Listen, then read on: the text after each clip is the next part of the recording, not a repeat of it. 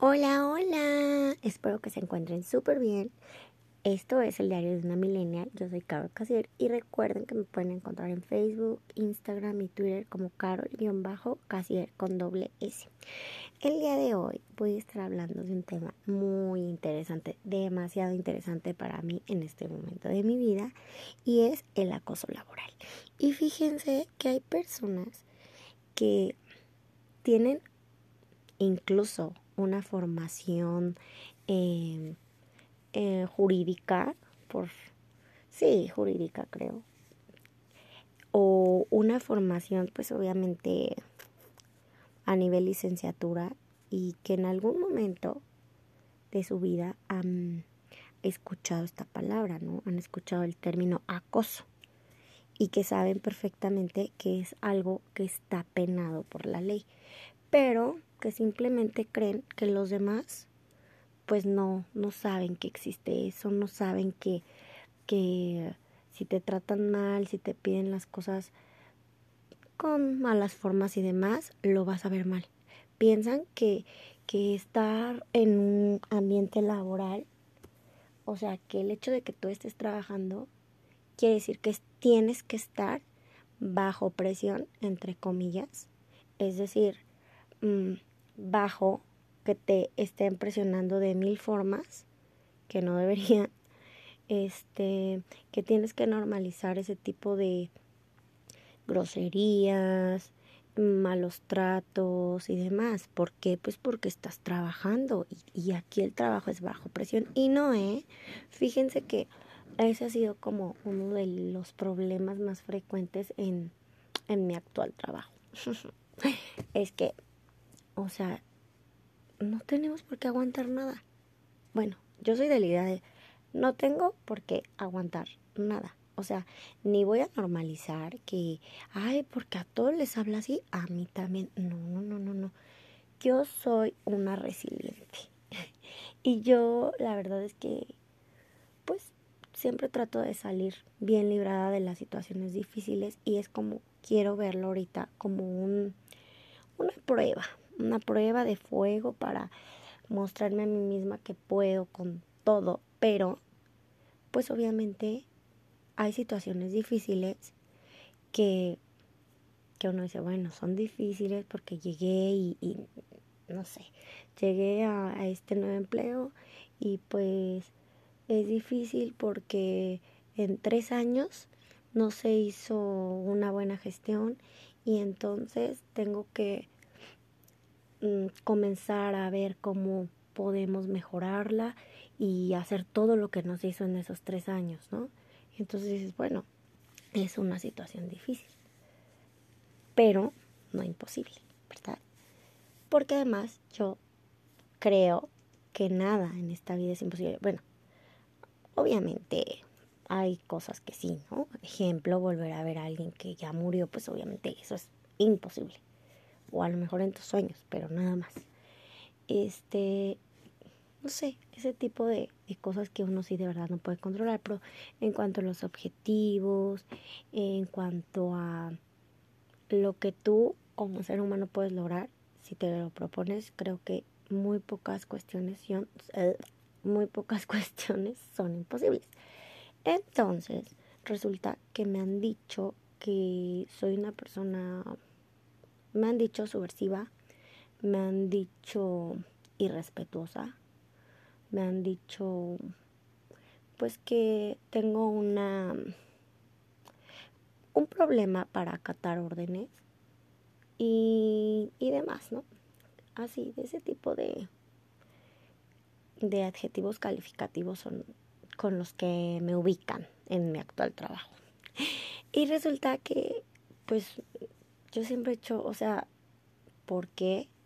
¿Por qué? Por saber que, que tengo derechos, por saber que, que yo tengo un horario de trabajo establecido y que si yo lo cumplo y estoy cumpliendo con mis tareas, que además no es una ni dos y que aunque a todos los demás les parezca que hago muy po poquitas cosas, pues estoy trabajando, ¿no?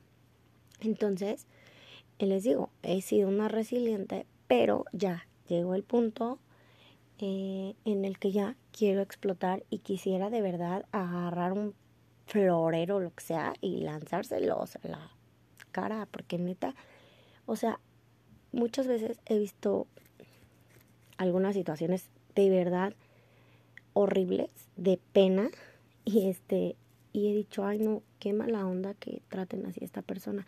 Pero lamentablemente cuando esa persona tiene que hablar, cuando esa persona tiene que sacar pues fuerza, responder o, o de alguna forma mm, apoyarte en algo que sabe que tú tienes la razón, no lo hacen por miedo o porque son muy fieles a, a una idea, ¿no? Porque ni siquiera es como que vaya a pasar a la idea de que, ay, no, este, a lo mejor me van a ascender o lo que tú quieras con lo que les laven la cabeza. Entonces, pues me quieren tratar igual y no lo voy a permitir. Y es que, o sea, no es algo que yo me haya inventado, ¿verdad? Todos sabemos que, bueno, y si no lo sabían, digo, tenemos alguna idea de lo que es el acoso laboral, pero por ejemplo, eh, vamos a ver cómo lo definen, cómo lo definen. Ejemplo, el financiero, Organización Mundial de la Salud, Procuraduría, me cuesta mucho esa palabra, Procuraduría Federal de la Defensa del Trabajo, define el acoso laboral o no sé si se diga moving o moving, creo que moving. El acoso laboral como el comportamiento agresivo de uno o más miembros del equipo hacia un individuo de dicho grupo. En este caso, aquí estoy yo, ¿no? Que decidieron que pues yo era la elegida para, para pues tener este tipo de conductas. ¿Y esto para qué? Con el simple objetivo de producir miedo, desprecio o depresión en ese trabajador hasta que renuncie o sea despedido. Y justamente es lo que pienso. O sea, me piden cosas, les digo, casi imposibles, porque sin sentido, pues. O sea, quiero que me traigas la pelota roja que está cruzando la calle, pero no quiero que la cruces. A ver, tráemela. ¿Cómo lo vas a lograr? O sea, cosas así, así. De verdad que uno se queda como, ¿y entonces? O sea, ¿cómo? ¿Puedo volar? Puedo, o sea, y además no te dan herramientas ni nada. Quiero que me la traigas así, estírate lo más que puedes, conviértete en, ay, ¿cómo se llama este personaje? Creo que el Luffy. Ay, no me acuerdo. Bueno, que se estiraba, ¿no? Y tomaba cosas o sí, era como de liga. Bueno, ya me estoy saliendo del tema. Total, de ese tipo de situaciones estoy viviendo últimamente. Y entonces yo dije, a ver, tengo que, tengo que pensar de verdad cómo sobrellevarlo, porque ya me aventé la piedra gris, ya este, pues he dejado en ocasiones de verdad muy, muy delimitadas, pues todas las cosas que con las que no estoy de acuerdo, mi postura y demás, pero no, creo que no entienden.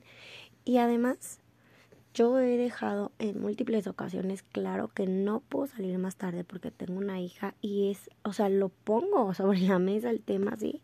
No, sí, cinco minutos. Sus cinco minutos que se convierten en hora y media para estar hablando de lo mismo, lo mismo, lo mismo, lo mismo, dándole vueltas y vueltas y vueltas y vueltas a algo así, como los que, lo que les acabo de contar. O sea, es como la metáfora de todo lo que me piden hacer, ¿no? Tráeme la pelota roja que está del otro lado de la avenida, pero no cruces la avenida. Así. Entonces, son cosas que uno dice, entonces, ¿qué quieres? O quieres fastidiarme nada más. Y el hecho de que si no les sale, eh, pues se pongan a... Mm, ¿Cómo le llaman a esto? Bueno, ¿se acuerdan de que les decía esto de los narcisistas y demás? Ellos utilizan a sus monos, ¿cómo les dicen? Creo que sí, a sus monos voladores, que en este caso son gente a la que pueden manipular y que le pueden decir, ¿sabes qué? No, es que esta persona es súper problemática y dijo de ti y habló e inventó chismecillos así, nada más como para ponerlos de su lado. Y son como sus peones, así, con los que van a hacer toda una estrategia en contra de alguien. Entonces, estoy pasando por eso, amigos. Estoy pasando por esa situación tan desagradable, pero mm, ya estoy como informándome muy bien y estoy pensando incluso hasta pues ver qué onda este en derechos humanos, ¿no? Porque pues obviamente nadie está por encima de la ley. Bueno, eso debería de ser, ¿no? Y supongo que en este caso aplica perfecto, que no van a estar por encima de la ley. Y, o sea, desafortunadamente eh, esta persona que, que abusa de su poder está rodeado de gente a la que les mete tanta cosa en la cabeza que casi casi los hace pensar que le deben la vida y demás. Y entonces la gente actúa conforme él quiere y él saca y saca y saca provecho y al final, o sea, me acordé de una situación que luego se las voy a platicar, pero al final es desagradecido y y les vuelve a gritar y les vuelve a tratar como si fueran la peor basura del mundo y las personas que hacen, o sea, vuelven a ese círculo, ¿no? En el que, ay, hoy estamos jiji, jajaja, un minuto, ¿eh? Es lo que les dura eh, su gran alegría y a la hora ya los está cagoteando y hablándoles como, ay, si fueran cualquier cosa, o sea, no hay coherencia y obviamente yo no voy a entrar en esa dinámica y no voy a normalizar esa parte ni nada.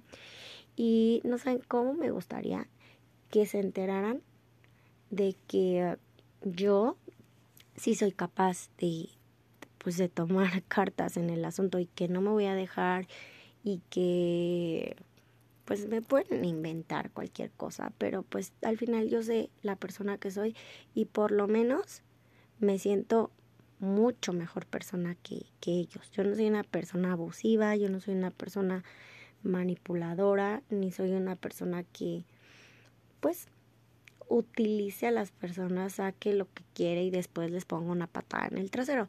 No soy eso y eso me hace ser mejor. Entonces, pues quería contarles, desahogarme porque andaba así como con todo el coraje del mundo. Pero pues les digo, siempre, siempre, siempre, siempre tengo la mejor actitud porque creo que siempre es algo, pues bien, de todas las situaciones difíciles y esta no será la excepción.